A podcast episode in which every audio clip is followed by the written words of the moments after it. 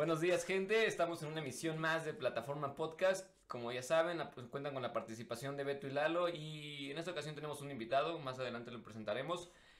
La edición de, de esta semana es en celebración, en, pues, en la finalización de esta década. Y decidimos que fuera como nuestros mejores 20 discos de esta década. Eh, para dar un contexto sobre por qué vamos a empezar a hablar de música para finalizar esta década, bueno, pues todos aquí tenemos un, acercamiento grande con la música. en mi caso, yo toco el piano, la guitarra, me gusta mucho la producción, que de hecho es este uno de mis más grandes sueños, es dedicarme a la producción musical.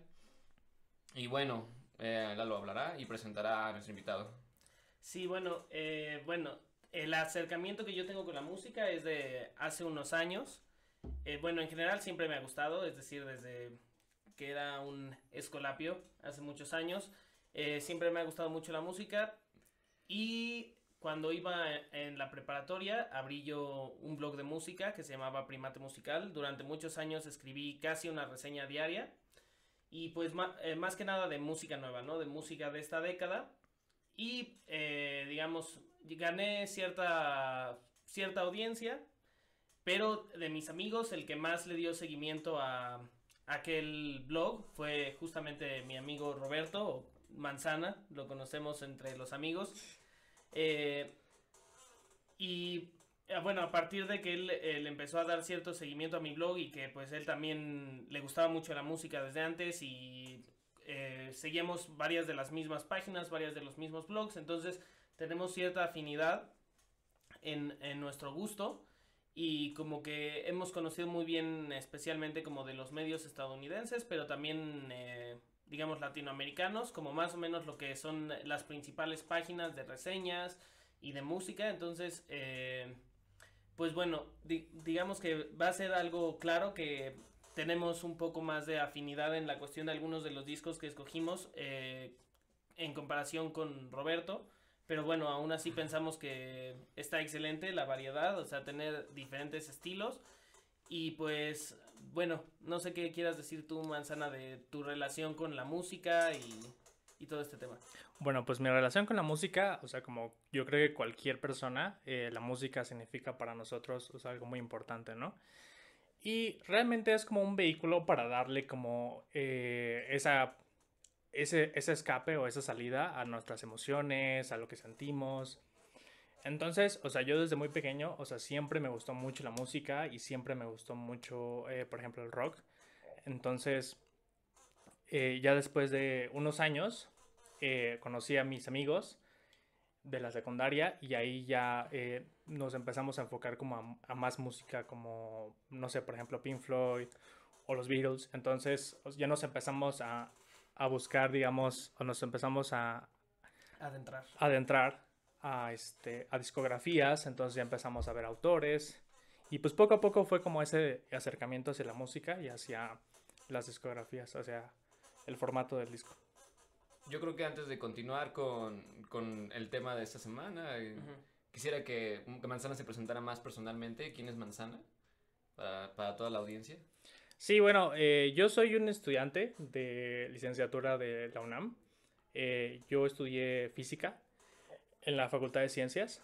Y bueno, todavía no termino mi carrera, pero este ya voy a terminarla. O sea, ya estoy en el proceso, como en los últimos detalles. Los últimos pasos. Entonces, este. Eh, bueno, en ese sentido, a lo mejor mi acercamiento con la música no es tan directo, pero uno de mis grandes hobbies es precisamente la música. Y también supongo que uno de mis sueños también es es precisamente darle como esa, esa cuestión de creatividad con la música, ¿no? Después. Ok. Pues bueno, muy interesante. Pues eh, pasando a lo que nos concierne el día de hoy, vamos a empezar a hablar un poco más, tal vez ya meter nuestras listas, aunque antes de pasar a eso queríamos hablar sobre temas más generales de la música de la década y pensamos que uno de los ejes que sin duda debíamos de abordar era en nuestra opinión cómo vemos la, década en términos de música. O sea, qué estatus eh, creemos que tiene, qué nos parece que le faltó, qué nos parece que le sobró. Eh, digamos, evidentemente aquí yo creo que hay una gran diferencia entre lo que nosotros percibimos de la música que nos gusta a nosotros y tal vez hay como cierta división con la música más popular. Entonces, quizás podríamos hablar de eso, podríamos hablar un poco de, digamos, de cómo vemos la diferencia entre la música popular o lo que fue más famoso en la década con tal vez lo que a nosotros nos gustó y también ya tal vez refiriéndonos más a lo que a nosotros eh, gustamos, eh, ¿qué nos parece? ¿No? ¿Fue una década productiva? ¿Fue una década prolífica? ¿Tuvimos muchos discos o fue más bien escaso? ¿Cómo lo comparamos con otras décadas? Así que bueno, a ver, Roberto. Yo creo que decir si fue escaso o no escaso es, es, es híjoles, es una, es un chiste porque, bueno, Tendrías que tener un dato duro de decir, no, hubo más o menos álbumes. Y yo, sinceramente, yo creo que estamos en una, una década, precisamente, en la que la democratización de las producciones. Nunca había habido más. No, nunca, nunca había habido tantos discos como ahora, o sea. Sí, claro. La, y eso es bueno, creo que al final del día es precisamente como esta mezcla de, de todo. Bueno, más adelante me enfocaré exactamente en una parte de un disco en específico en el que hay un, una mezcla muy interesante de, de géneros que, bueno, a lo mejor probablemente alguien en el pasado ya lo había tocado, pero no, no me tocó a mí vivirlo. Yo estoy viviendo esta década, es exactamente mi, mi, mi, época. Nuestro momento. Sí, exactamente. Nuestra juventud, ¿no? Ajá, o sea, ya después de esta década yo creo que ya empezamos en declive, güey. ya, güey. Eso ya es pensamiento de un adulto. sí, ya, güey. Pues sí, yo alguna vez leí que supuestamente la música que te gusta más o menos como a los 22 años es la música que te va a gustar durante toda tu vida. Mínimo para la persona promedio, ¿no? Sí, o sea, igual y para una persona que esté muy, muy al tanto, pues sí va a seguirse actualizando. Pero lo promedio es que a los 22 años sea como tu momento... Eh, o sea, la música que te gusta es la que te va a gustar durante el resto de tu vida. Estoy conforme.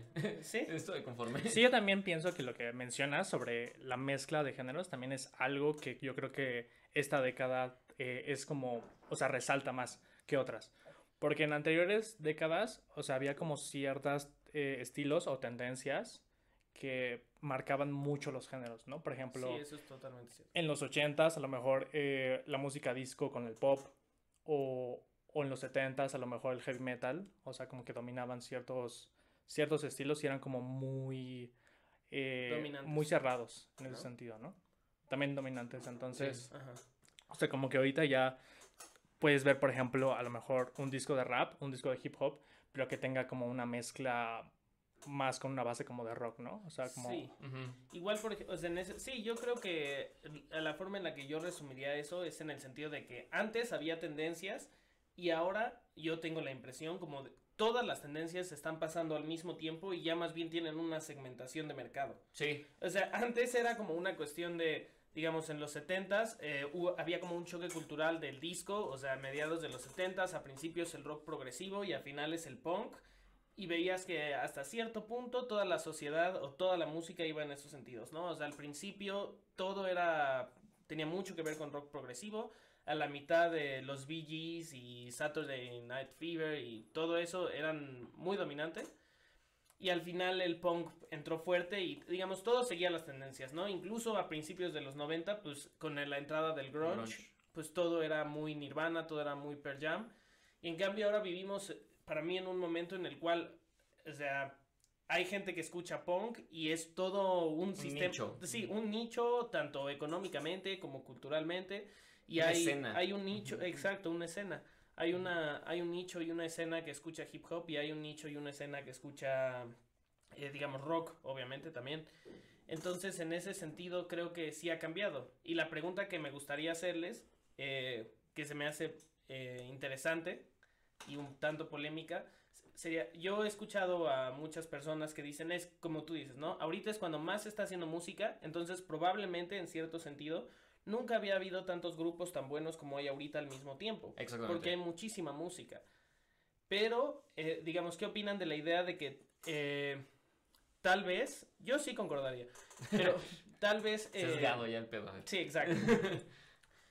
eh, cada vez hay más música, pero cada vez es menos probable que la mejor música sea la de hasta adelante de la cultura.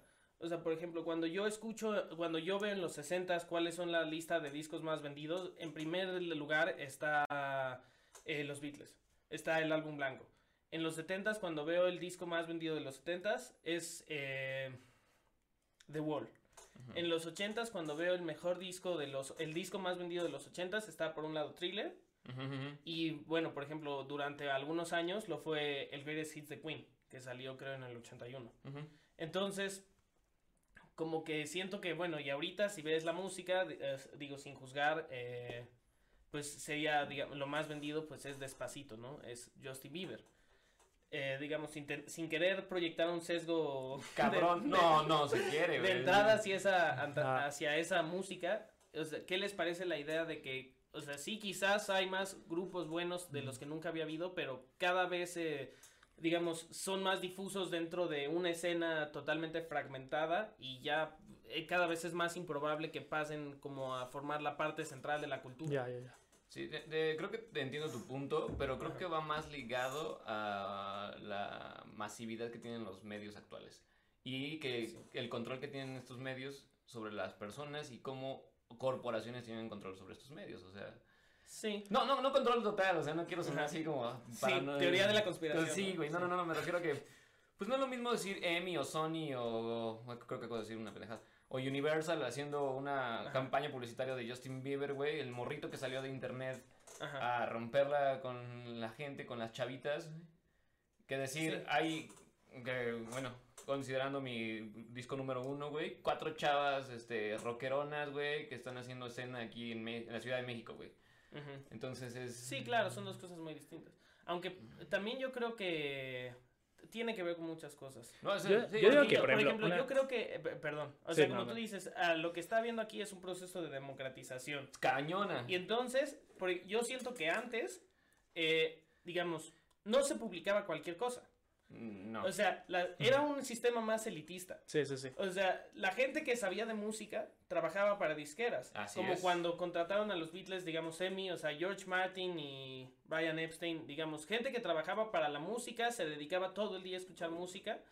eh, y ellos decidían de una forma relativamente elitista quién era y quién no. Y las disqueras, digamos, las corporaciones controlaban totalmente, hasta cierto punto, yo creo que antes, quién era la persona que se hacía famosa y quién no. Porque nada más de ahí salía el dinero. No había una forma democrática de No. repartir el dinero. Y en cambio, y eso yo creo que llevaba a que a veces hubiera como un proceso de refinamiento de la música. Es decir, antes de que un disco se hiciera famoso y tuviera muchísima probabilidad, eh, muchísima, este popularidad, ya había como una élite musical que había decidido que ese iba a ser el disco que iba a ser como el próximo gran Sí, disco y al cual le iban a meter todo el dinero. Y en cambio ahorita, en el sentido en el que es democratizado, es en el que, pues, las disqueras ya no le dan tanto dinero a los artistas, o sí, pero, o sea, ya distinto. Digamos, tal vez a Lady Gaga y a Justin Bieber sí, pero a todo, a la mayoría nada más es como una lucha por el público. Entonces, si haces como lo que más sea como algo que pegue rápido, no tiene que, o sea, como que cada vez se- le da menos ventaja a los como productos más complejos. Es como algo que te agarre así un video viral.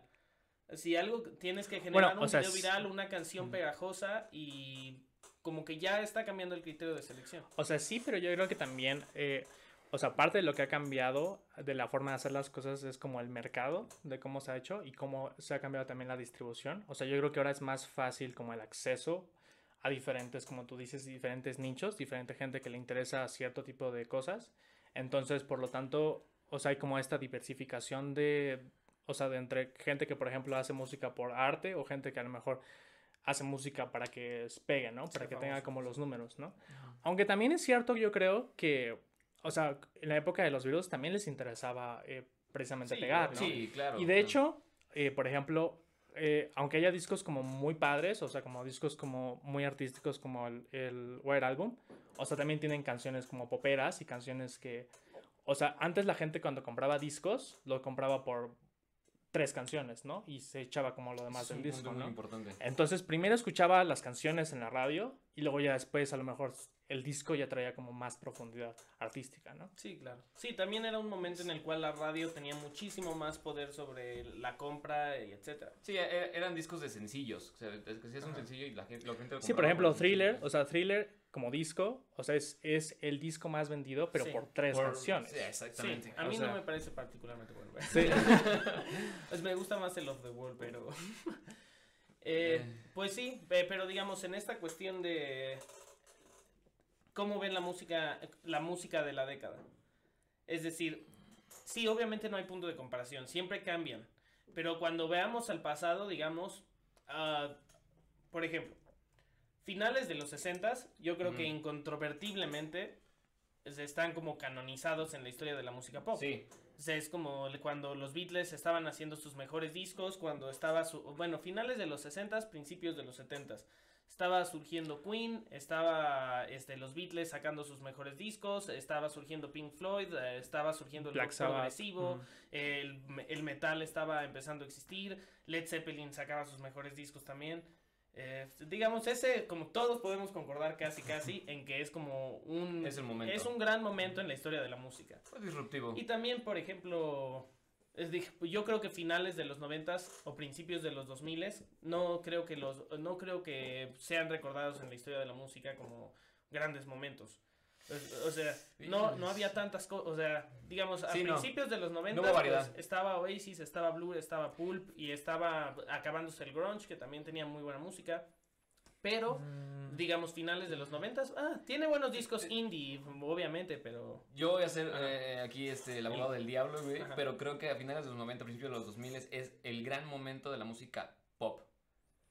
Eso sí. El sí, gran bueno. momento que tuvimos a NSYNC, tuvimos a Britney Spears. Britney Spears, Sí. los Bueno, Backstreet sí, es verdad. güey. Es, es, Sí. es- queramos o no, fue el momento en el que a lo mejor no son los artistas, güey, porque no, en, todo el, en todo el sentido de la palabra, no son los sujetos que están sentados escribiendo las canciones. Hay un grupo de personas haciendo eso atrás por ellos. Sí. Pero al fin, al fin de cuentas es arte, güey, que está siendo masificado de alguna forma. Nos guste o no. Sí, digo, o sea, evidentemente para ese tipo de música fue un gran momento. Pero, o- ah, bueno, obviamente ahí entra la subjetividad, ¿no? Sí, es, De es- que hay quien piensa que eso no sería, o sea, que justo el hecho de que sea ese tipo de música es lo que lo hace no un tan buen momento porque es el, o sea, es el gran momento de la música que la gente que no es tan, digamos, melómana, o sea, la gente que es muy melómana por lo general, ya sea por hipster o ya sea por lo que tú me digas, reniega un poco de la música pop. ¿No lo creen? No creo que. Bueno, yo, yo creo que a estas alturas yo veo a gente que antes renegaba así de. Ay, maldito disco de Lady Gaga, maldito disco de Justin Bieber y decir como. ¿Sabes qué? Sí, sí, hicieron Sí, algo. hoy por hubo hoy yo algo, creo que hay sí, más apertura. Sí, sí, sí. es- Y eso no me parece malo, Malo. en absoluto. Y, y al final del día, o sea, eh, oír, por ejemplo, es una osada. No, sí. Oye, que va a haber un reencuentro del Backstreet Boys, güey.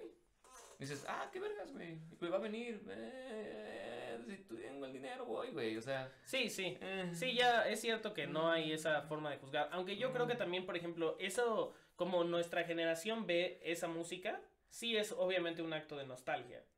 ¿No? En especial la música de Sí. principios de los 2000. Sí, sí, sí. Es como, o sea, evidentemente a mí cuando yo tenía 10 años, yo decía, ay, la calle de las sirenas. O sea, no me gustaba. Y ahora en cambio, ahora Sí. pues eh, vemos que en la mayoría de, bueno, o sea, en muchísimos bares o eh, antros, lo que sea, la calle de las sirenas es el momento de la noche casi casi. Pero yo creo sí, que sí, sí. es mucho nostalgia. mm. Ese sí es como la misma razón por la cual 88.1, bueno, así Universal Estéreo es como grandísimo. Claro. Y no, siempre, sí, no claro. siempre es la mejor música de Sí, esa eh, época. por ejemplo, sí, recordando en ese sentido, por- yo recuerdo que mi papá eh, me contaba que, pues obviamente su grupito de amigos, todos era obligación odiar la música disco. Sí. Y porque ellos eran rockeros. Claro, O sea, güey. ellos... que- Y en cambio ahorita, pues obviamente si sale una canción de los Bee Gees, se acuerda que, ah, esta es la que ponían muchísimo. Y digo, ya con el tiempo, ya cuando no es como una batalla cultural, pues ya se vuelve... Uno se vuelve más abierto Se a vuelve más abierto. Sí, lo más bajo era, no, vamos a ir Journey, así con, eh, a ver si sí lo oímos o no. Que Sí. sí, ya lo oigo, ya lo oigo pop. Sí, bueno, pero regresando a la pregunta, este, el estatus de esta década a nivel musical, ¿qué creen que es un gran momento para la música o con matices? Yo digo que es un buen momento para la música, o sea, definitivamente creo que es mejor como tú mencionas que la década pasada. Y este, y es un buen momento también porque a mí lo que me gusta, o la- esta característica que tiene esta década de fusionar como muchos géneros, ¿no? O sea, ya es muy, eh, o sea, ves detalles en las producciones en donde a lo mejor hay un poco de jazz, hay un poco de rock, hay un poco de funk, ¿no? Sí. O sea, como que... Sí, se rompieron muchas un- categorías, yo creo. Sí, exacto. Entonces, para mí, esa característica de esta década me gusta mucho. Sinceramente, lo mismo. eh, creo que es un muy buen momento para la música. Quizás no siempre es un excelente momento para el escucha. Sí, eso me parece justo. Ajá. Pero sí. Sí. para la música en general, sí, es, eh, o sea, también la tecnología se ha democratizado y ya cualquiera desde un Mm. cuarto de su casa, güey, está haciendo esto o música, güey. También lo fácil que ya es para accesar, o sea, algo, o sea, algo que es tan simple como decir, voy a escuchar así, no sé, o sea, abres Spotify y luego, luego ya lo disco que, quieras, lo güey. que quieras. Antes la gente, o sea, te tenía que comprarse un disco y a lo mejor no le alcanzaba para más discos, no había forma como de bajarlo. claro. Entonces era como de repetir ese disco una y otra vez, o sea, era, era realmente... También por eso yo creo que mucha gente se Sí, volvió como y, muy por fan ejemplo, de algo. eso ¿no? que, de eso que decíamos de los nichos, yo creo que antes era una, o sea, el hecho de que no hubiera esos nichos era simple y sencillamente una decisión económica. En el sentido de, ahora, ¿qué es lo que te cuesta decir, a ver, voy a escuchar música que no es la que nunca escucho? No te cuesta nada, o sea, te cuesta la decisión de hacerlo en YouTube en ese Sí. instante. Ujú. En cambio, antes, por ejemplo, digamos que tú habías descubierto que te gustaba el rock. Tú, o sea, digamos, eh, te daban 100 pesos a la semana a tu familia, e ibas y te comprabas el disco de rock de esa semana. Sí te daban, güey. Exacto. O sea, y en- o sea, realmente decir, a ver, me voy a ir con esto que no tengo absolutamente ninguna idea de si me gusta y que la portada se ve como para gente que le gusta el pop. Ajá. No te lo comprabas. O sea, te comprabas el que era un tipo con guitarra que decías, ah, pues igual y trae un solo chido, lo que sea, porque te gustaba el rock. O sea, también era una decisión económica el no diversificar tanto tus gustos, porque No, y- pues claramente el acceso a la música era más complicado. Yo tengo una historia, bueno, mi papá me cuenta una de sus historias, ¿no? Cuando iban a comprar el disco de Dave Brubeck, güey. Oh, buenísimo. Ajá. El Take Five. El Take Five, precisamente, Sí. güey. Y pues no sabían el nombre, güey. O sea, lo oyeron en la radio una vez Ajá. y chingó su madre, güey. Ya no. ¿Cómo no se llama la forma canción? de... Pues ni la letra, güey. Sí, sí, sí. Entonces llegaban a donde venían el disco y empezaron. Ese disco que. Sí. Ah, ya sé cuál. O sea, el, sí. el es- Shazam de esos tiempos. Así, a Ahora- los discos. Ahora qué chingados, pues, ah, no sé qué rola sea, güey. Voy a sacar el Shazam, voy a sacar el Google, voy a sacar no sé qué otra. eh, Soundhound, ¿no? Sí, Soundhound Ajá. los... O sea, también todo, eso- todo esta. Todo esto, Yo- industria, ha crecido Ajá. bastante bien. Yo diría que Fuerte. tengo sentimientos encontrados. ¿Qué no te gustó, hijo? A ver, ya dilo. Ah, no, bueno, no, o sea, siento que por- para mí la tendencia que les decía, pues, ah, o sea, no quiero sonar eh, simplemente conservador, pero es, Pero ahí algo, va. es algo que no Pero- sé qué pensar al respecto. Es el hecho de que, pues sí, o sea, compares la música que más escuchaban hace tres generaciones y que sí es este... O sea, dudo que la música pop actual llegue a formar un hito de la historia de la música en la cual la música de final de los, de los 60 logró eso. O sea, yo eso sí creo que no va a pasar. O sea, yo creo que... Mm. Yo creo, no lo sé, o sea, no, nadie puede estar seguro, pero que, o sea, la forma en la que los Beatles formaron, llegaron a formar parte del canon de la música pop, es, o sea, yo creo que ahorita grupos no conocidos es más probable que formen parte de ese canon de lo que Justin Bieber o Luis Fonsi. O sea, yo creo eso. Y, y creo que, pues evidentemente a mí me gustaría, o sea, siento que en ese sentido, o sea, entiendo por qué es eso, es porque pues los Beatles formaron parte como de un proceso de transformación de la música pop, o sea, que pasó como a dejar de ser las canciones tipo Frank Sinatra que eran en los 50s o lo que eran los Beatles al principio, Love Love Me Do, a como pues discos que lo comprabas y ya, por ejemplo, tú decías los sencillos, ¿no? Eso creo que aplica mucho al- a la primera parte de los Beatles, pero a, a lo de después sí, Bueno, porque, ajá. bueno, obviamente, por ejemplo, el Abbey Road tiene Here Comes the Sun, o sea, Come tiene. Something, tiene canciones súper sencillo que todo el mundo conoce, pero el disco sí estaba hecho para hacer una experiencia de una forma muy diferente que los primeros y, pa- y tenía momentos mucho más complejos y desafiantes y atonales y eh, experimentales, etcétera.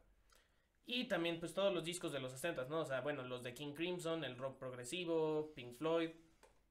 Y pues ahora, o sea, digamos, en ese momento teníamos eh, muchos artistas que estaban haciendo cosas nuevas que nadie había hecho, estaban hasta adelante de la popularidad. Y ahorita, no, digo, dudo que la historia vea como... Bueno, Es que hasta adelante de la popularidad estaban estos discos que... Este, que son los más vendidos, ¿no? O sea, por ejemplo, ac- perdón, Aquí tenemos sí, a, Kanye, a Kanye West, que es de, o sea, tal vez Kenji, el más ¿no? parecido de... Kanye, sí. el Sí, o sea, el que tiene, sí, el que el- tiene como sí, esos, ese, ese sí, factor. El que sí podría ser muy, muy famoso. Mm. Y aún así yo creo que su, su canción más escuchada, digo, Es muy evidentemente... pop. Es No, Golden- es muy inferior en cuestión de escuchar, o sea, en la cantidad de escuchas que, Que los que demás. la, bueno, que Lady Gaga, Ah, ya. que... eh, Ah, ya, gente que tiene como esos números, ¿no? Ajá. Mm. Eh, sí, Eso, bueno. eso me... eh, y bueno, y respecto a la música como tal, pues yo creo que obviamente hay muy buena música.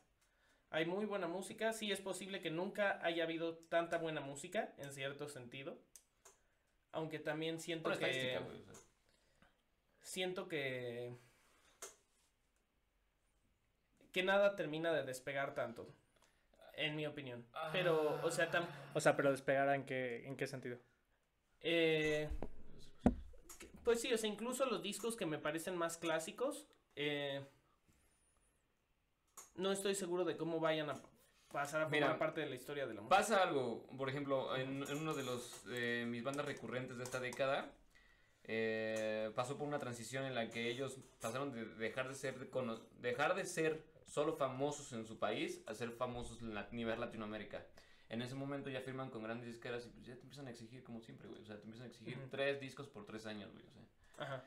que no, están, no han salido mal. O sea, Ajá. afortunadamente su capacidad de estos vatos es, es buena, es, es Ajá. talentosos, pero no, y no han salido nada, nada, nada, nada desagradables. Los discos, las Ajá. letras son increíbles. Pero, o sea, así ha pasado con un montón de artistas que podemos pensar en ese momento que alcanzaron gran popularidad como DLD, güey, en, en su momento aquí en México, güey. sí Zoé, güey. O sea, ya de repente te empiezan a exigir y ya es, es, es, la, es la historia repetida de año tras año tras año tras década, güey, del artista exigido por un contrato, güey. O sea que hay un decremento de la Sí, calidad piens- pensemos en Stevie Wonder, güey. Originalmente ese vato nada más tenía que estar haciendo discos para otros artistas, güey. O estar haciendo discografía que le encargaba Motown, güey. Para que entrara en su escena de Motown, güey. Y siguiera saliendo, saliendo, saliendo, saliendo. Hasta que pidió, por favor, déjenme hacer lo que yo quiero. Tres años. Si no les gusta, me mandan a la chingada.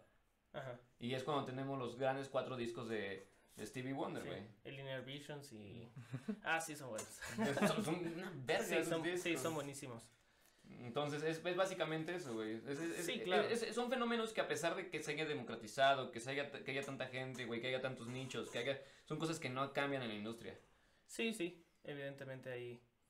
O sea, sí son tendencias que. Bueno, también yo creo que el problema también llega con un sonido. O sea, cuando un artista tiene una idea de lo que es su banda y la gente se hace una idea de lo que es la suya, a veces es difícil romper como esa barrera, ¿no? O sea, algo que le pasó a los Strokes fue que Andas. tuvieron un gran disco, o sea que El El- el This Is It, y ya después de ahí ya no supieron cómo modernizar su sonido, ya no supieron cómo cambiarlo, y ya como que los siguientes discos ya se sintieron como una versión muchísimo más destilada de lo que es This. O sea, ya Ujú, ujú. se sintió como si hicieran el, si- el- el- o sea, el mismo disco, pero ya es con menos ideas, ya con menos Sí, es todo, ¿no? una, una canción Entonces, de una hora, güey. ujú. Sí. Lo- lo- eh, bueno, a lo mejor más adelante lo, lo, lo haremos. Sí, más bien lo quiero tocar más adelante. Pero ya pasemos. Sí. Sí, bueno, eh, también queríamos eh, platicar, o creo que habíamos quedado que estaría bien que cada uno dijera eh, qué criterios utiliza Para. para, eh, para elaborar su diga, lista. para elaborar su lista. En el, digo, todos sabemos que la música es subjetiva y que cualquier arte es subjetivo y que eh, va a variar mucho entre nosotros, ¿no? Pero, considerando que escogimos una lista y pusimos un orden, eh, ¿cuál creen, así en términos generales, que serían una forma, eh, digamos, apta o eh, que le hace justicia a como ustedes escogieron su lista? Por favor. Bueno, la forma en la que yo escogí mis discos, o sea, tuvo que ver también como con muchos gustos, obviamente, ¿no? Porque creo, como, como tú mencionas, es difícil separar esta subjetividad que tenemos, ¿no? A veces puedes decir que a lo mejor un disco tiene como un gran concepto así, pero obviamente si no te gusta, pues tampoco, o sea, tampoco vas a poner algo, te vas a poner a escuchar algo mil veces si no te gusta, ¿no? Entonces, sí, claro. obviamente también entra mucho ahí gustos personales, pero también, o sea, la forma en la que yo, este, organicé mi lista es de tal forma que creo que los, los que tienen mejor puesto son los que tienen como un mejor concepto como en general. O sea, son gente que tiene como a lo mejor la mejor producción, pero también tiene como muy buenas letras, tiene como un buen concepto detrás, ¿no? Entonces, más o menos la forma en la que yo elegí fue este a partir de ese como detalle de calidad como artística. Sí, pero digamos, eh, digo, eso me parece muy ilustrativo, pero querría que ahondaras un poquito más en, digamos, tal vez no tus discos, a nivel musical, digamos, el disco pop. O sea, ¿qué es lo que tú buscarías en un disco pop? O sea, ¿qué crees que lo haría eh, que dijeras un disco de música? Porque, digamos, ya sabemos que la música clásica, pues es algo muy distinto, es casi casi otra tradición. Pero dentro de lo que estamos hablando aquí, que es más bien como música pop, ¿cuál, o sea, ¿qué- ¿Cuál es sí, como el qué- elemento? ¿qué, qué, qué hace que un disco sea mejor o peor? Y puedes decir... Uf, es que No, ese es, exacto, y ah, sí, es que es decir un detalle. ni siquiera como tal vez lo que tú creas, aunque también sería ilustrativo, sino también como cómo, perci cómo crees que la historia, o cómo crees que la crítica, o cómo crees que en general Percibió se ha percibido que, a- qué es lo que hace un buen disco y qué es lo que lo diferencia de uno malo. Mm, Pues eh, es que ahí creo que también entra como en conflicto sobre como lo que esperamos de, de lo que es eh, el arte. Y en ese sentido, o sea, un buen disco pop a lo mejor para una persona puede ser algo muy simple, ¿no? O sea, como a lo mejor canciones que son como de amor y ya, ¿no? O sea, como que... Pero pueden estar muy bien producidas, puede tener una letra muy buena y, y ya con eso, ¿no? O a lo Ujú. mejor un disco pop bueno puede ser algo que sea como más eh, aventurero, ¿no? O sea, algo, algo que Sí. tenga como un factor más este, alternativo, o sea, que juegue mejor, juegue con las Sí. mezclas, ese tipo de cosas. Sí, o sea, lo que yo podría entender ahí, que se me hace algo fundamental de aclarar, es que básicamente lo que estás diciendo es, hay una diferencia entre la forma en la que la popularidad y los números perciben lo que es buena música y por otro lado lo que a la gente a la que más le interesa pensar sobre música y analizar la música piensa sobre lo que es Ujú. buena música. O sea, hay que como... valorarla por la Sí. experiencia en sí misma, Sí, ¿no? exacto. Ujú. Sí, bueno, yo concordaría. ¿Tú qué Ujú. opinas al...? No, sinceramente es más, más o menos parecido. Eh, definitivamente mi experiencia es lo que más valúo en, en- en mi, en mi lista. Pero hay algo en lo que sí me fijo muchísimo y es como en sus diferentes... eh, bueno, me gusta mucho el que estén bien mezcladas. O sea, a mí un disco que esté bien mezclado, que la instrumentación haya querido expresar, que la mezcla haya querido expresar algo más aparte de solamente tocar la guitarra, sino Ajá. quiero dar matiz en esto, que quiero que entre un Ajá. cinte aquí, güey. Eso es para mí muy importante. Otra cosa que yo también agrego a mi lista es, por ejemplo, el artista está súper producido, muy bien producido. En vivo, ¿cómo suena el vato? Sí. El vato suena bien en vivo, ok. El vato suena bien en acústico, porque la mayoría de los que pongo aquí que están súper producidos Ujú. se atreven, tienen, tienen la posibilidad de irte a, a cualquier foro, a cualquier radio, güey, y empezarte a tocar el, su disco en, en acústico, ¿no? Y dice, Eso, eso me hace parte de lo que demuestra que el, el- el artista tiene el talento, por lo menos. Bueno, ahí sí, ahí sí tienes mucha razón porque muchos de los artistas que conocemos, o sea, ya hoy en día tienen mucho maquillaje detrás del voz. Bueno, o sea, pero yo en eso sí no, no pero- estoy tan de acuerdo. Ok, O sea, yo, yo, Pero, o mira, sea, yo yo, no estoy también tan pienso. de acuerdo Ajá. en el sentido de que, por ejemplo, o sea, sí, en el... Pero eso se me hace, y eso lo valoro mucho también, que haya como este contraste, como Ajá. el punto de vista de un músico. Y es, obviamente, pues juzgando música, el punto de vista de un músico es importantísimo. Y yo la mayoría de los músicos con los que he platicado tienen un punto de vista parecido al tuyo, en el sentido de que, eh, digamos, o sea, no nada más me importa que suene bien un disco cu- cuando se lo produjo alguien buenísimo, Ajá. sino lo que me importa es que el tipo, o sea, que el tipo suene bien en cualquier contexto, o sea, quiero estar seguro de que es buen músico. Es, que- es que... Y esa sí se me hace una muy buena forma de estar seguro que alguien es buen músico. Pero, por ejemplo, digamos, trasladándolo un poquito a otro arte. A libros. Eh, sí, a libros o a, espera, a actuación, por ejemplo. Ok. Yo estoy pensando en actuación. Si dices, eh, esa película es buenísima, Ajá. y dijeras, bueno, sí, pero pagaron millones de dólares y se los hizo la mejor productora del mundo y además la dirigen. No lo este, denostes. La dirige Mart- Ma- este, Scorsese. Pero, a ver, ¿cómo actuaría en una obra de teatro? Ok, obviamente, eso es importante para saber quién es buen artista, quién es, una, quién es buen actor, quién es un actor versátil. Pero al final yo creo que la película que terminó siendo una película extraordinaria sea por todas las cuestiones súper específicas de esa producción, porque metió, o sea, aunque tal sea, vez, el- aunque el actor no sea el mejor actor del mundo, aunque, eh, no sé, eh, digamos, algunas cuestiones de, las de la producción no sean la mejor cuestión del mundo, al final, si el producto es un producto extraordinario y único, es una gran película, aunque todos los que la hicieron sean unos ineptos y nunca vuelvan a hacer nada en su vida, Ujú. es de ac- na- esa película fue perfecta. Sí, exacto. O sea, al final uno va a juzgar a lo Sí. mejor los discos por el producto, o sea, por la esencia hace, del disco, ya.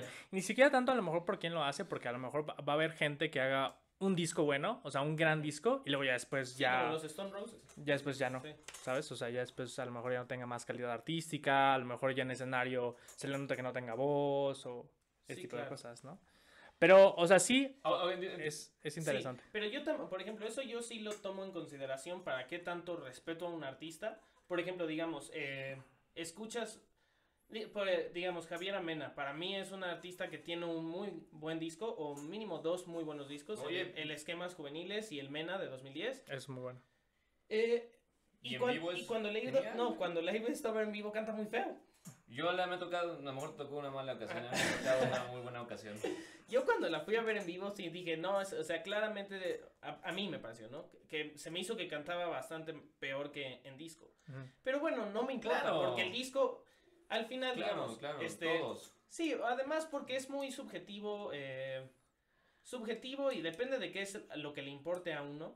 eh, analizar qué tan válidas son ciertas este, herramientas de creación musical Sí, o sí. lo que sea. Por ejemplo, el autotune. Digo, obviamente yo sé que es mejor un cantante que canta lo mejor posible si no usa autotune.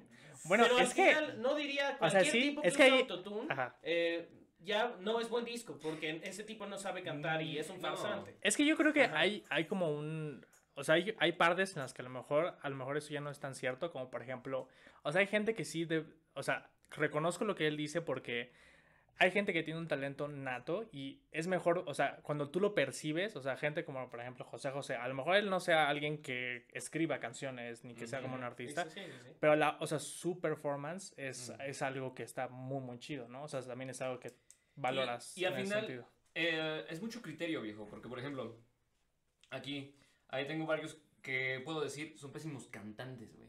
Ujú. Hay muchos que aquí están porque son excelentes cantantes y sus voces con lo que hicieron la producción es Sí, claro. limpio, nítido.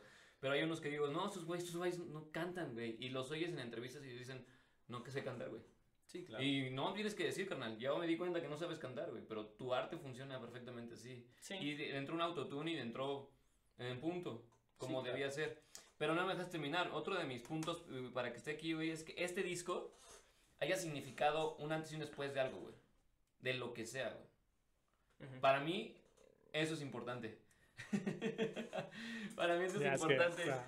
También para que esté aquí en mi lista. Un antes y un después de algo. ¿Por qué? Porque ya, ya no solamente es, es el disco hablando, sino ya es un sello de la banda, de la persona, y que está marcando algo diferente para alguien más después, güey. Eso dejó una huella en alguien más. Sí. Eso, eso, es, eso también para que esté aquí. Pues sí, sí, bueno, ya digamos yo pasando a lo que- serían mis criterios, es un poco de lo que te decía el otro día. Para mí, eh, o sea, yo creo que todo disco, para tener una crítica completa de ese disco, se debe de ver desde, eh, desde su contexto histórico, que es tal vez un poco lo que dices, y también debes de desligarlo de su contexto histórico. Yo, eh, digamos, en el contexto histórico tiene mucho que ver con eso que dices, ¿no? ¿Qué significó?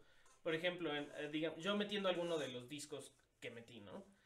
Eh, o de los que, por ejemplo, tú y yo compartimos. O sea, My Beautiful Dark Twisted Fantasy fue como, o sea, tal vez el punto más alto en la historia de la producción del rap.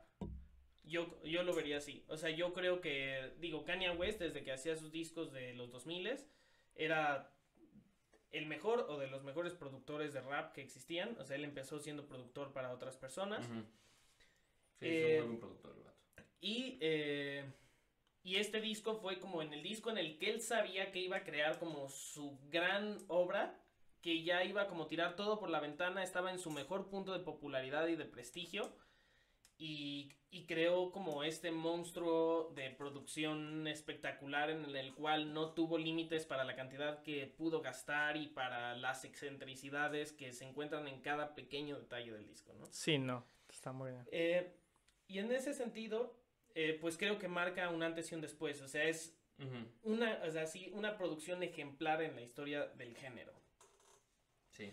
Esa es una y también creo que se debe de, yo creo que debe de, debe de funcionar como experiencia eh, a un nivel en el cual pue- pueda ser eh, separado del disco o de su contexto histórico, mejor dicho. O sea, tienes que poder ser capaz de ver el disco y decir sin ningún, absolutamente ningún contexto, o sea, este disco funciona como una experiencia súper completa. Y creo que cualquiera de las dos perspectivas que trates de analizar, o sea, que digas, no, este disco significó muchísimo, pero lo escuchas y no es, no es una experiencia eh, concreta, o sea, no es una experiencia que tenga un buen manejo de una narrativa interna, eh, no tiene buenas letras, eh, no tiene buena música. Pues bueno, ahí para mí este sería un disco que no me llama mucho la atención y también viceversa, o sea, si es una experiencia muy completa y dices, "No, pero es que escucha, aquí la producción está perfectamente realizada." Pero yo siento, bueno, pero este disco, esta idea ya se había hecho 25 veces. Y ok, es una experiencia muy completa y tienen muy buenas letras, pero se parece mucho a su disco pasado. Y este, y aparte eso ya lo hacían en los 60s y ahorita no creo que representen ninguna novedad.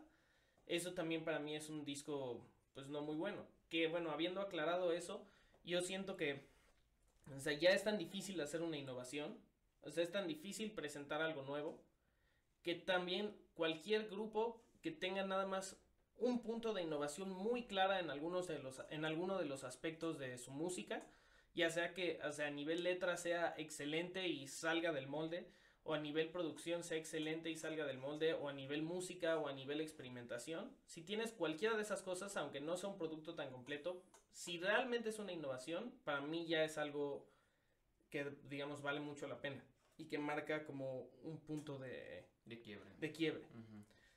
Bueno, pues vamos a hacer una pausa Ajá. para cambiar la pila de la, de la cámara y ahorita regresamos, ¿va? Con nuestro, ya con nuestro top 10. Con el top, ten. Vale. Vale. ¿Vale?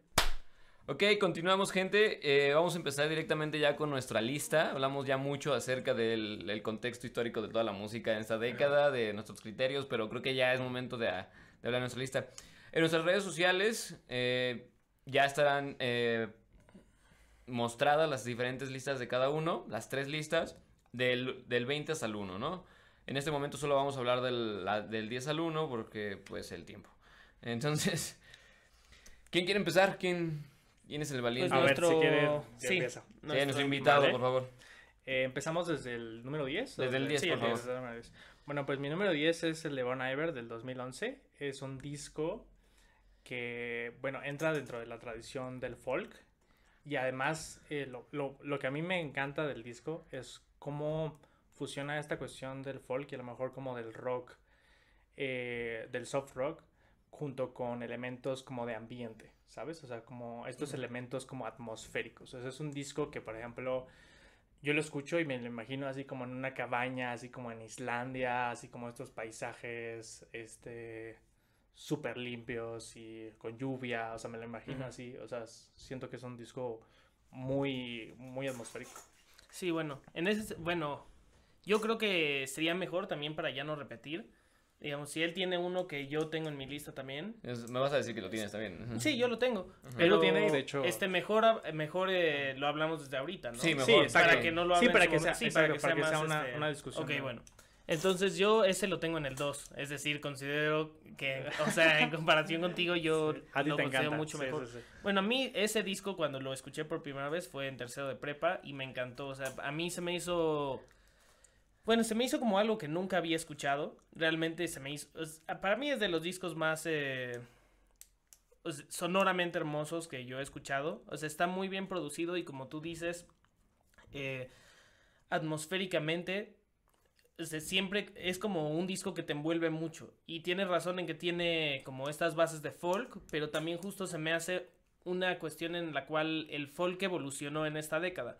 Digo, en la década pasada ya había freak folk y siempre ha habido intentos de mezclar el folk y mezclar la música, digamos, de guitarra y mezclar la música así como, eh, digamos, de ese estilo acústica con algunos otros elementos, o sea, ya sea como un electrónica o algo por el estilo. Pero en este disco me parece que sí es un balance extraordinario entre las nuevas como capacidades de producción y entre las, eh, digamos, atmosféricamente se me hace perfecto. es como mezclar un disco de Brian Eno, eh, eh, digamos, en su época cuando creó el ambient, con un disco de folk y siento que tiene un resultado perfecto y, digamos, para mí también, a mí me sorprende que no sea tan, como que al principio de la década cuando salió, eh, como que fue un, un hitazo. Sí, fue un hitazo, o sea, sí, fue como, sí se concordó mucho en que era un gran, gran disco y creo que fue perdiendo... Su valor. Fue, sí, fue perdiendo como su posición a lo largo de la década, pero bueno, para mí es un muy buen disco, además personalmente me trae muchos recuerdos y se me hace un disco muy hermoso. O sea, sí, sí, o sea, sí, es como muy bello. no, lo quiso arreglar, güey. No, la verdad, es muy bello. la verdad es que sí es muy, muy, muy hermoso. Y además de que, mm, sí, hablando con lo que estábamos diciendo precisamente del autotune, eh, el cantante, bueno, o el compositor, que es este... Justin Vernon. Eh, utiliza mucho el autotune de una forma muy... Artística, muy, sí. Muy padre. Sí, o sea, de una forma en la cual... Eh digamos, el autotune normalmente podría ser, ah, pues ese tipo no canta chido, usa autotune para que suene que canta chido. Pero también es, cierto que, ah, exacto, a nivel, o sea, a nivel lo que proyecta como sentimiento algo que tiene autotune, en especial cuando es relativamente obvio, o sea, cuando no solamente se usa para enmascarar que alguien no canta bien, sino que se usa porque la voz humana no puede hacer eso. O, sea, exacto. O sea, se usa. Sí. O sea, su voz cuando él canta, o sea, suena como si fuera algo. Sí. Algo más elevado que una voz. Sí. O sea, suena algo como más. Y bueno, en ese sentido, por ejemplo, en lo que decíamos de la experiencia, para mí la cuestión por la que este disco también es tan bueno es porque se me hace que está perfectamente construido como una experiencia. es, o sea, la forma en la que te va llevando, eh, en cuestión del final del disco, se me hace muy bueno porque antes de la última canción tiene como, bueno, en general es un disco como muy sentimental y luego tiene una parte oscura ya casi al final que es como muy instrumental y como llena de duda, por así como a nivel del sentimiento que transmite la música.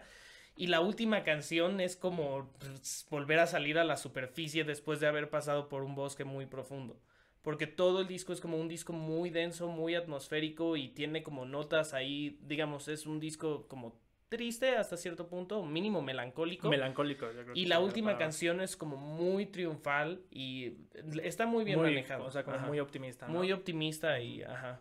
Es como, o sea, sí, yo siempre he pensado que un disco muy bueno es como un disco que te lleva a un viaje, a una experiencia. Y a diferentes. Y la razón por la que ese disco se me hace tan bueno es porque es una experiencia muy completa. Ok.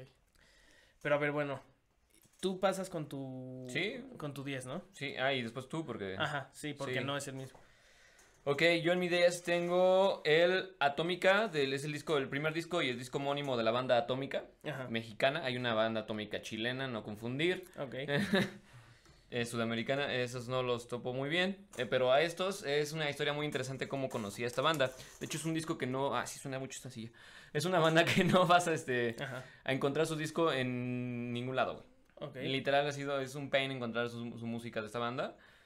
Eh, es un disco que fue producido, no me acuerdo el año, pero fue en esta década, estoy segurísimo. Eh, fue por Markovich, el de Caifanes. Ok. Sí, se los produjo a estos vatos. Estos vatos yo los conozco personalmente. Ah, fue, fue, muy chistoso cómo conocí este, a, esta, a esta banda, porque, bueno, por cuestiones de relaciones de familiares, conozco al hermano del guitarrista principal de esta banda. Él me dijo, oye, aquí hay un disco, oílo. Este, yo le metí varo, ¿no? Ah, escúchalo. Y lo oí, este, después tuve la oportunidad de, de que él me, me, produjera una canción. Eh, el, el, que, el guitarrista principal de esta banda se llama, bueno, o sea, se llama Río. Em, lo que tiene el disco es que trata de renacer una, una escena muerta en México que eh, en su momento fue muy fuerte de la música del Waka Rock Ah, ok. Ajá. Como botellita. y- De hecho, Ajá, precisamente tocan este Charrock and Roll, güey. Ah, ok. En una, una de sus rolas del disco de Charrock and Roll. Pero principalmente no, me gusta mucho el disco porque hay una, hay una mezcla de géneros. Eh, es principalmente rock. Y. Pero la el uso de sintetizadores y de música electrónica es muy fuerte. Al punto de que la guitarra la sientes de más. A pesar de que es un disco de rock. Ok. Sí, es como cuando oyes a los Red Hot Chili Peppers eh, de, después de Blood Sugar Sex Magic. Ok. Que dices, no mames, John Frusciante es, una cho- es un chorizo, güey. Es una verga ese güey. Pero si no estuviera, de todos modos suena muy bien, güey. Sí, claro. ¿Qué pedo? Pues es lo más o menos parecido. Es como, wow, les- la guitarra está fina, güey. O sea, la produjeron muy bien, güey. Y... Pero está de más, güey. ¿Sabes? O sea, todo... Pero eso es un buen Pero sin detalle. des- pero Ese es un detallazo, güey. No, Sin desentonar, digamos. Sin desen- exactamente, no desentona, no, no, no está de más de mala forma, güey, está de más como... Me refiero a que si no la hubieran puesto, güey, en un disco O sea, de no es rock... que hubiera estado mal, o sea, no es que hubiera estado mal, pero la guitarra tiene como esa esencia en el disco. ¿no? Ajá. Es un disco muy corto, sinceramente, pues que es un- fue una producción, pues, eh, Sí, claro. muy, muy, muy... Ajá. A baja escala, digamos. Sí, entonces, este... El disco no tiene esa capacidad de llevarte a diferentes sentimientos como precisamente lo estaban mencionando. Me gusta mucho que los discos hagan eso, güey. Ajá. Eh, de hecho, más adelante yo creo que sí lo mencionan otro. Pero este, lo poco que hace con lo poco que tiene, hace muchísimo, güey. Muchísimo, demostrando la capacidad de tener el talento, güey, porque estos vatos los ves y son músicos, músicos de escuela, güey. Y el productor, güey. Lo que hace Markovich es, es- es- la mezcla y el sonido es Muy bueno. muy bueno.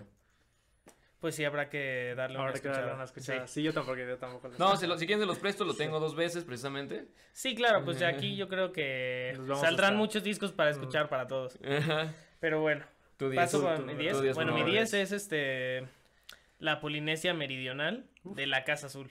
Que bueno, la Casa Azul es eh, un proyecto español que surgió en los 2000, a principios de los 2000, me parece, aunque no, tal vez debí de haber investigado más, pero que al principio era como más o menos anónimo quién era el creador de la música. Era nada más como un proyecto que tenía como... Él ponía algunas fotos de varias personas como si fuera un grupo, pero en realidad era como un grupo fabricado. Algo así como sería Sgt. Peppers o algo por el estilo. O sea, como un grupo conceptual, pero reali- en realidad era como una persona Una detrás del persona el proyecto. Y bueno, estuvo así algunos años y ya luego eventualmente salió que era pues esta figura de la música española, Guille Milky Way, que es eh, un productor, bueno, productor de música electrónica y también multiinstrumentalista, y él es la persona detrás de este proyecto.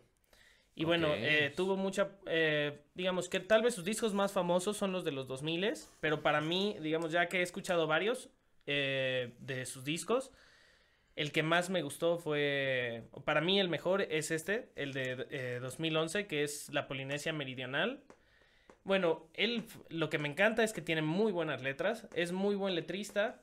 eh, digamos, este disco, si tuviera que decir sobre qué trata, sobre qué tratan las letras, tratan como sobre enfrentar la vida adulta después de haber sido una persona que estuvo tan acostumbrado a una vida juvenil. Es decir, él pues... De eh, hecho, es, eh, o sea, en el, en el, en el disco, o sea, se confronta precisamente como tú dices, toda esta escena y precisamente también entra como en los detalles de producción porque es como disco y en Ajá. ese sentido, o sea, tiene como este, ¿sabes? O sea, como este sentimiento Sí, optimista y, y juvenil en ciertas partes de, las- de, las, de las canciones y, y en las letras. Pero al mismo tiempo tiene esta, esta cuestión de... sí, muy ya estamos- reflexiva. ya y estamos Muy adulta. ya Ajá. ya somos adultos o sea ya o sea ya como este cambio Sí, en- sí, en- en la tiene vida de la hecho, un- yo creo mínimo unas dos o tres canciones que son abiertamente sobre la nostalgia de ver hacia atrás en el pasado y saber como que ya eres una persona adulta que nunca va a volver a vivir esa etapa juvenil de, pues, de desmadre y de fiesta y de ilusión y de cambios y de, y de revolución. pero que lo ve de atrás de una forma muy reflexiva y que en este momento se da cuenta como que su vida ya no, dice, ya no hay sufrimiento, ya no hay felicidad, ya nada más hay como un estado constante. Y en ese sentido creo que, creo que es un, eh, un sentimiento muy universal, ¿no? O sea, en, en la, la adolescencia y la juventud temprana es como una etapa de subes y bajas emocionalmente. Y pues eventualmente ya no hay felicidad, ya no hay desolación, ya nada más hay un estado Sí, y de hecho es- constante de, relativa indiferencia y estabilidad emocional. Sí, sí, sí. Y entonces, en ese sentido, bueno, me parecen muy buenas las letras, tiene un par de muy buenas canciones. Bueno, la misma Polinesia Meridional, Todas tus amigas, Los, chico- los chicos hoy saltarán a la, La, vida pista, que es ¿no? La vida tranquila, es buenísima. Eh, y pues bueno, sí, yo creo que muy buenas letras en español en este disco, muy buenas. Esa sería más que nada mi, mis razones. Ok. Ok, Ya, sí, pasamos al nueve de- nueve. Ok, pasamos al número Manzana. 9. Bueno, mi número 9 es el disco Angels de Grimes. Ok. Muy bueno. Y bueno, o sea, a mí se me hace un disco increíble porque esta chava, la neta, eh, es yo creo que la, la mujer más talentosa como de, nos- de esta década o de esta generación, yo creo, o en mi, en mi, Bajo tu en mi- perspectiva. bajo mi Sí, perspectiva. totalmente. Porque además, o sea, ella eh, es alguien que a lo mejor no es tan ortodoxa como mucha gente que, se- o sea, como que ella empezó a investigar cosas como de música, empezó a hacer como música en su computadora y así. De hecho, hablando precisamente antes de, de lo que considerábamos como, como cosas que hacían como un artista, como el hecho de que pueda cantar bien y así. O sea, ella precisamente a lo mejor no tenga ninguna de esas características, quizás no sea una persona que cante muy bien, o quizás ni siquiera sepa como Tocar tocar instrumento instrumentos. de forma Ajá, exacto, porque precisamente este disco apenas es, es o sea, si es, si es su segundo proyecto como más grande, eh, apenas empieza como a, a- poner como instrumentos, como, como tal, ¿no? Y se nota como en la cuestión de la producción, pero precisamente en la cuestión de la producción, se nota que, por ejemplo, a lo mejor sus acordes en guitarra son como muy simples, pero esos detalles que tiene ella, o sea, esos, o sea, la forma en la que crea sus canciones se me hace muy, muy única. O sea, y además tiene un control, o sea, muy, muy grande como de todo su proyecto. O sea, ella se encarga de hacer todas las letras, ella se encarga de producirlo, Las ella se portadas, encarga de las portadas de los discos, se encarga de dirigir sus videos de sus canciones. Eso es muy- entonces, Muy completa. es muy completa en ese muy sentido de que, de que controla su proyecto así como Bueno, pero una ¿no? pregunta, ¿por qué este disco es mejor que el que el, ¿Que el Visions? Que el Visions, que es el eh, bueno, este es de 2015, el Visions es de 2012. Sí. A mí se me hace un mejor disco porque el Visions, eh, si bien los, la cuestión de la producción me gusta mucho en, en Visions, en el sentido de que es como muy oscuro, o sea, tiene como estos sintetizadores como súper fuertes que contrastan con su voz y además con las letras que son como muy oscuras, pero este es más como un disco más pop en ese Sí, es muy sentido. pop. Entonces, o sea, siento que mejora, o sea, como que refina muchos de los detalles de producción Sí. y mete como muchas cosas como... Sí, bueno, yo sin haberlo puesto en mi lista, también considero que el Art Angels es mejor que el Visions. Y sí, precisamente porque, bueno, hace rato que hablábamos sobre, sobre la música pop. Es decir, me parece que este disco es mucho más pop, pero, mo- pero mostrando lo bueno que puede ser el pop como una expresión musical y artística. No, no en detrimento. Y el otro, eh, digamos, es como tal vez más conceptual y en cuestión de sonido, como tú dices, más oscuro y más atmosférico pero eh, como que algo le faltaba, algo que siento refinó en... Refino en este. Ajá, como Sí. que eh, digamos, Visions ya tiene muchos de los momentos que van a ser Art Angels, pero Art Angels refinó como la parte que más te, o sea, como que Mm. más te podía gustar de Grimes y es un disco que ya es casi todo lo que más te podría gustar de Grimes. Exacto. Eso creo que es... Que es importante. Ok, mi número 9 es el soundtrack de la película The Greatest Showman. Ajá. Sí, o sea, sinceramente se me hacen. Los vatos que escribieron las canciones se me hacen mm, muy cabrones escribiendo. O sea, son los mismos güeyes que escribieron las rolas para La La Land. Ok. Sí, o sea, y. Pues bueno, yo creo que la mejor experiencia que acompaña en este soundtrack es precisamente ver la película. Claro. Es el, el orden perfecto para oír las Para canciones. las canciones. Exactamente, porque pues precisamente fue diseñado por esa forma. Yo soy mucho de lo que los musicales, odio los musicales que se basan en discos ya existentes, güey. O sea, por mí el Hoy no me puedo levantar, el mamá mía, entonces es una mierda para mí, güey. mierda, güey. Bueno, puede ser una, ver- pueden ser como una versión Ajá. diferente, pero entiendo que a lo mejor ya no tienen el mismo valor artístico porque ya es como las mismas canciones a lo mejor. ¿no? Sí, o porque específicamente de... porque, siento que están forzadísimas las entradas de las canciones. Mm, O sea, en, en- en todo el contexto de la obra. Es, Eso es muy cierto. Ahí debe entrar esta rola, güey. Ya, sí, eso sí es muy sí, así. sí, sí, sí. Y Sí, creo sí, que sí. The Wall también es así. La película. Ah, ok. Sí, Ajá. bueno, no es Ajá. nada. Bueno, no me gusta. Este, y entonces, este, cuando hacen las can- cuando hacen al revés, güey, Ajá. en el que hacen la película primero y de ahí parten para hacer la música, a mí me... Bueno, en mi, en mi lista tengo tres, que esta es la única que aparece en el top 10. Ok. Pero sí, o sea, se me hace increíble pues, toda la experiencia. Pasas por un montón de sentimientos, dejas de ver la película, oyes el disco solo, pasas por los mismos sentimientos, güey. Entiendes perfectamente de qué está tratando sin que hayas visto la película. O sea, no es que sea una ópera rock, no, no, no, no, no, no. No es una ópera este disco, sino simplemente es, en- entiendes este todo el, de, el, la- el camino del héroe, güey, en el disco. Órale. Ok, Ajá. suena bien. Eso suena muy interesante. O sea, así, Sí, así sí, yo sí. lo veo. Es- Ese es el camino del héroe en el disco y pues, terminas con una rola en el que es todo el arrepentimiento de lo que hizo antes. O sea, me gusta mucho, me gusta mucho esa experiencia. Ese disco fue tan grande, bueno, para mí, mi experiencia en, en la cultura pop fue tan importante que fue que abrió paso a que Hugh Jackman se atreviera a decir, ¿sabes qué? Vamos a hacer una gira mundial con las rolas de este disco y metiendo también las rolas de los, los- los- los miserables. Los Miserables. Y en- no recuerdo en cuál otra canta también, ¿no? O sea, vamos a hacer, pero basados en este disco. Este disco es increíble. Yo soy el que la canta. Hugh Jackman no es un excelente cantante. Pero Funciona. armado. Oye, no, bueno, ahorita les platico otra. Pink este, decidió reversionar incluso todo el disco. Un disco horrible que le quedó. sí. sí, güey. No, no lo recomiendo nada. O sea, Ajá. No, a mí me gusta Pink y no lo quiero oír. Bueno, igual también ya que escuchas un disco y lo tienes muy clavado, es muy diferente aceptar otra versión de las canciones. O sea, es como de, no, no es así. O sea, ahí está la canción. y deja de eso, o sea, Ajá. no llevaban un año que había salido este. Ok. Ajá, así como lo tienes muy fresco en, en- en- Sí. en el colectivo, güey, como para que todavía empiezas a hacer otra versión. Eh.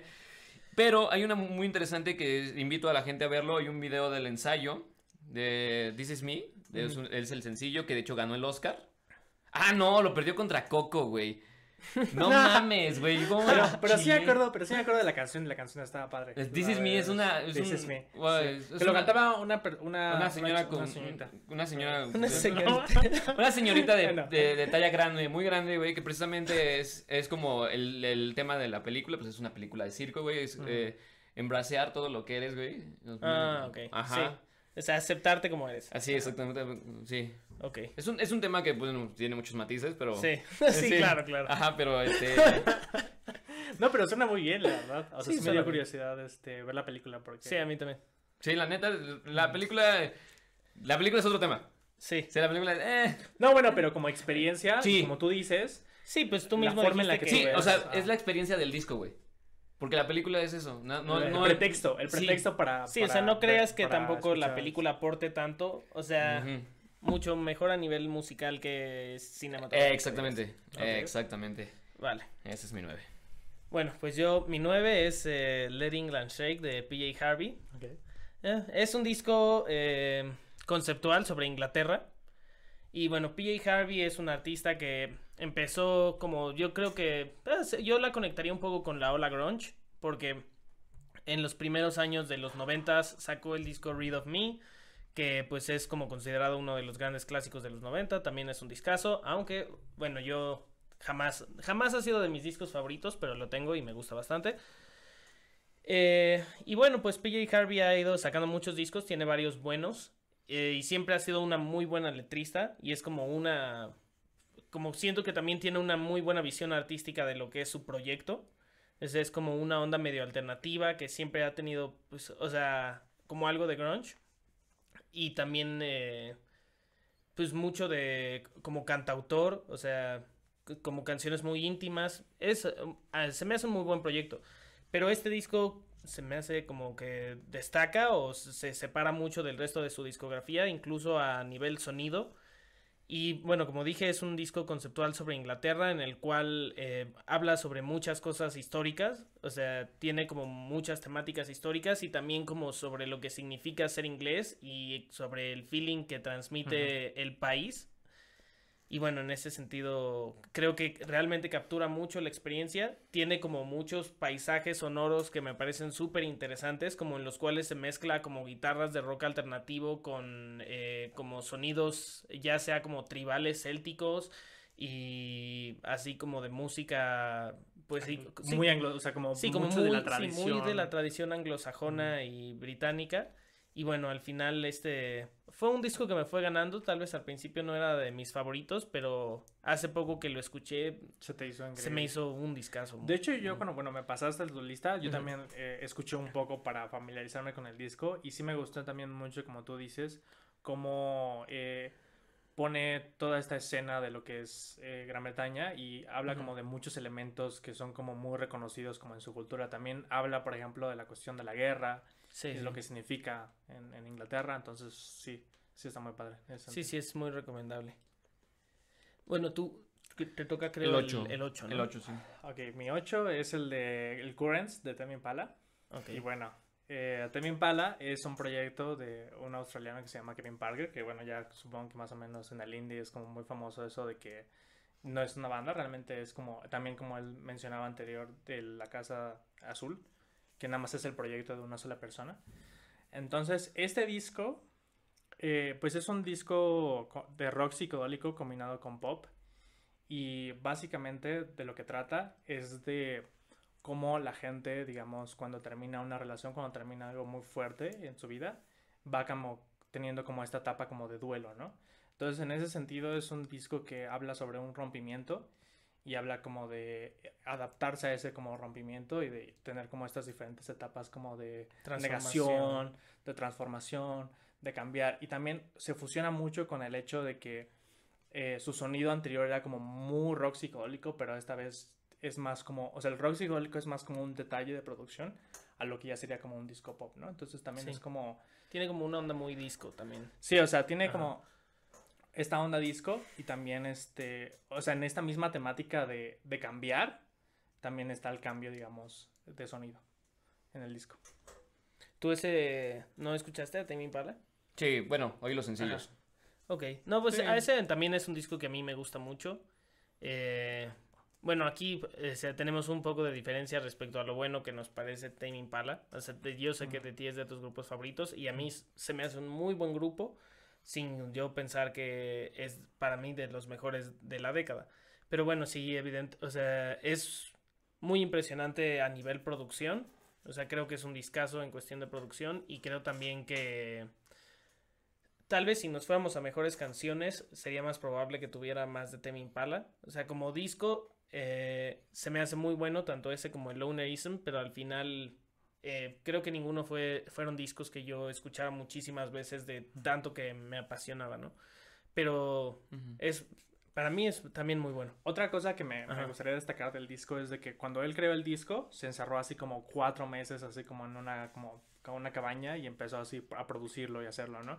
Y también eligió como una paleta como de sonido con sintetizadores viejos, o sea, como con sintetizadores como de los noventas. Entonces, tiene como esta cuestión retro y tiene como esta cuestión. De hecho, hay, hay una canción que se llama eh, Gossip, que básicamente tiene como un sample que es como de MTV, o sea, que, que en MTV, o sea, cuando pasaban ciertos comerciales, sonaba como de esa forma, ¿no? Y también sonaba así, este, como el soundtrack de eh, los expedientes X. Entonces, es un sample que, que venía, digamos, en los sintetizadores, o sea, como, como de fábrica, y él lo pone ahí como, como esos detalles como curiosos, ¿no? O sea, como, como tiene como esta paleta y, o sea, juega con, con esa dinámica. Son, eh, no, corrígeme, ¿no? Tame Impala sale en la misma época que es Capital Cities, ¿no? En unas más fechas. Pues el primer disco de Tame Impala es de 2010, 2000... el segundo es de 2012 y el 2012. tercero es Capital 2015. Cities es como en 2011, más o menos. Ajá, 2012. sí. Sí, sí, Sí, sí. pues sí, más o menos. Sí, porque así como lo describiste ahorita, yo estaba, ah, estoy oyendo al- algo que yo diría de Capital Cities, o sea, Sí, sí, sí. Ajá. sí, totalmente. Sí, pues yo creo que eso también es una de las mayores características de esta década en comparación de otras. O bueno, quién sabe, o sea, tal vez nos falta verla con perspectiva. Sí, total. Pero para mí los 60s, o sea, eh, por ejemplo, la música que yo identifico totalmente de los 60s es música que se creó en esa época.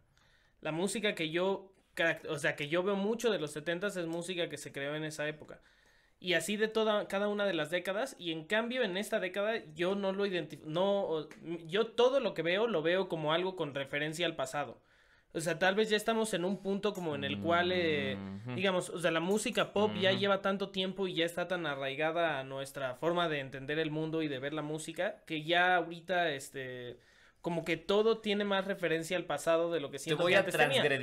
Aunque, eh, bueno, con matices, porque por ejemplo, obviamente Oasis, todo el mundo sabe que Oasis amaban a los Beatles y también, eh, bueno, cualquier, o sea, todas las bandas de punk de Blink 182 o lo que sea, obviamente amaban a las bandas de punk de los 70s, o sea, las bandas de como happy punk que le llaman tipo Blink 182 o Simple Plan o todo eso, pues viene del punk, ¿no?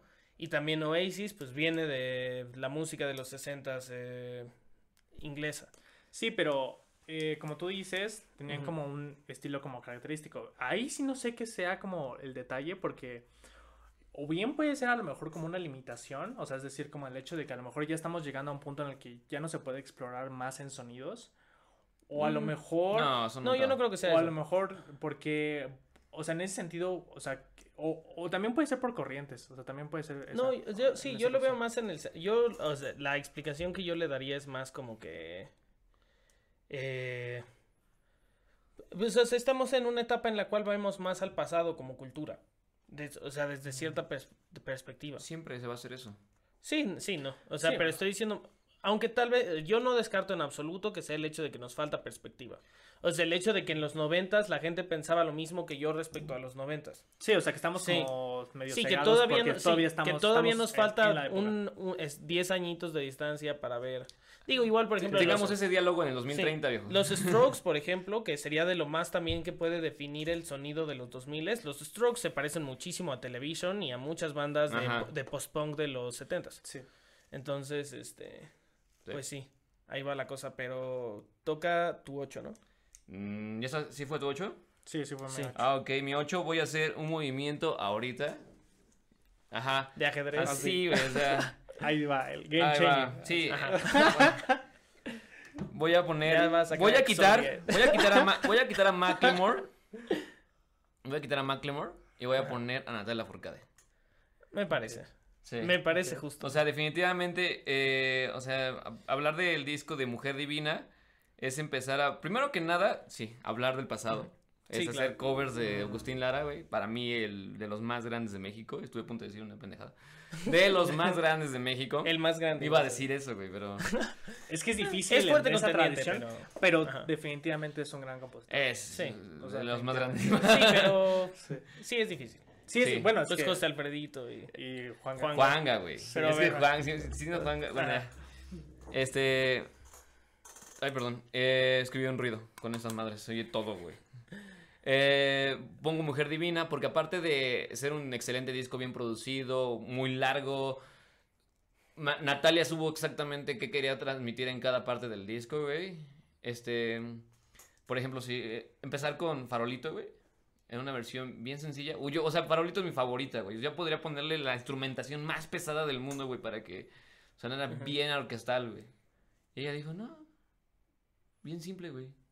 Y yo, ah, güey, está bien. Sí, está muy padre. Está- es- me, me transgredió, güey, así que no, no, Farolito no debe ir así, güey. o sea, en un momento, pero ya lo vi.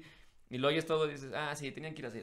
Tenían que ir exactamente No, así. y realmente yo creo que le hace mucha justicia. Y yo, por ejemplo, la verdad, o sea, si yo me pongo a escuchar a Agustín Lara, o sea, sí hay cosas de la, tra- de la composición, de la producción que digo, uff, o sea, ya es muy bien, o sea, ya, Sí, o sea, ya, no por ser así como, pero da un poco Sí, hay de una cosita. barrera. Sí, hay, hay una barrera generacional. en ese, y- en ese sí. sentido, y creo que Natalia como que revive estas canciones, o sea, les da como este toque moderno y, y está, está muy padre en ese Sí, sentido. y bueno, y creo que como, como siempre lo he platicado, es, eh, a mí me agrada lo de lo que sea un antes y después. Este disco nos da un antes y un después para Natalia Furcade. Ujú. Nos da a la mejor Natalia Mm, es ahora. verdad, sí. O sea, a partir de aquí es, es otra Natalia. Ya es una Natalia con los pies en la tierra, güey, queriendo hacer arte, güey. Sí, querían hacer discos ya más en serio. O sea, Sí, porque- güey. Sí, como tú dices, antes de Mujer Divina es- tenía estos discos que a lo mejor tenía como Siempre ha estos sido B-sides. buena. No, Creo no, yo. total, Bueno, total, güey. no, pero no, me no. refiero a que había canciones que solo eran para la radio y otras canciones que eran como B-sides ahí que nada más, a lo mejor que ponía como nada más para rellenarlo, ¿no? Y ahora después de eso tienes hasta la raíz, tienes musas, So. o sea, ya empieza ya, ahora sí ya con otro concepto, ¿no? Y que Sí. siempre tuvo esos toques, ¿no? O sea, se- piel canela, güey. Cuando todavía estaba con la forquetina, güey. Ujú. que ya como que quería hacer eso, güey, pero algo Sí, tenía, tenía, sí, Ajá. a lo mejor un poco más de confianza, un poco más de Se, conocimiento. se juntó con muy buenas, muy, eh, muy buenas personas, o sea, con los, ah, macorinos, güey, todos Los esos- macorinos. Sí, güey, o sea, ya fue con, o sea, su círculo fue otro, güey. Y eso también, La influencia de la gente, de las personas, ¿no? sí, sí, sí, sí. Mm, Pues está muy bien. Por eso hice ese movimiento, la neta. Ya, o sea, me van a juzgar porque ya quedaron con eso nada más dos discos en inglés para mi top 10, pero bueno. No, No, pero es- está bien porque la- no- los nuestros en su mayoría son en inglés. Sí. Bueno, yo mi número 8 es eh, Against All Logic. De, bueno, el dis- ambos se llaman así, tanto Ujú. el disco como el artista.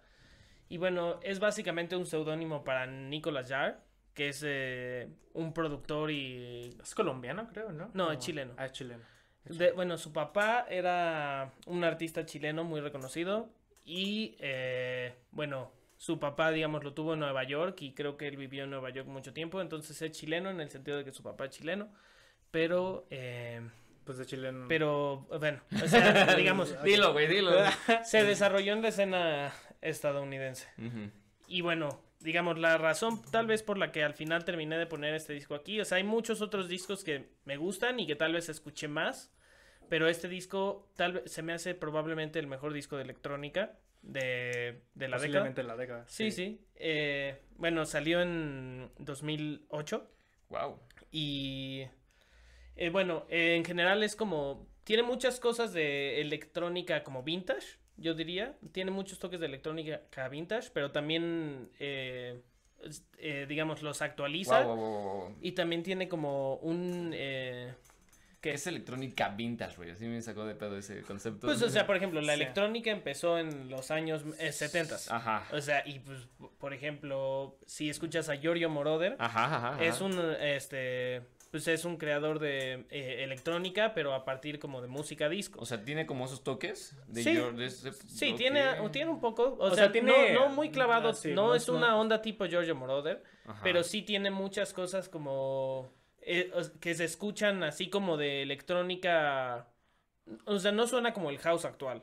Ok. Y no, y no suena como el techno actual. Sí, tiene como estas eh, tendencias eh, en la forma en la que produce que suenan eh, medio retro, ¿no? Sí. O sea, inclusive eh, su sonido es como más low, low fi, o sea, que Ah, le da ese como ese toque. Sí, y también, Eh, pero al mismo tiempo, por ejemplo, si escuchas otro de algunos otros de sus discos, como también tengo uno en el 20 que es Spaces Only Noise, ese sí es como mucho más tecno actual. Y sí es como una cuestión más atmosférica y así, que también lo retiene en este, pero dándole como, pues sí, un toque más vintage. Y aparte, el sampleo, que es pues algo muy importante también en este tipo de discos, se me hace excelente. Tiene muy buenos momentos. Hay una que se, creo que mi favorita es una que se llama City Fades y como que pinta muy buenos paisajes, eh, digamos, musicales. Y bueno, en ese sentido, creo que el, la posición que ocupa en mi lista es porque considero que es el mejor disco de electrónica que escuché es, durante la década. Ok. O sea, Hola escuchas, les habla Beto. Espero que estén disfrutando de esta emisión de Plataforma Podcast, en una edición especial por el fin de la década. Pero no se apuren, esta es solo la primera parte. Debido a cuestiones de tiempo, concluiremos hasta aquí esta emisión. Esperen con ansias la que sigue, donde se resolverán dudas como ¿mejorarán su dicción? ¿Terminarán algún día de hablar de música y el top 10? ¿Dejarán de interrumpirse los unos a los otros? ¿Por qué se va tanto el video? ¿Será Beto tan guapo en persona? Todo esto y más en Plataforma Podcast. No olviden suscribirse al canal de YouTube, darle a la campanita, seguirnos en iTunes y Spotify. Estén pendientes de nuestro Facebook, Plataforma Podcast.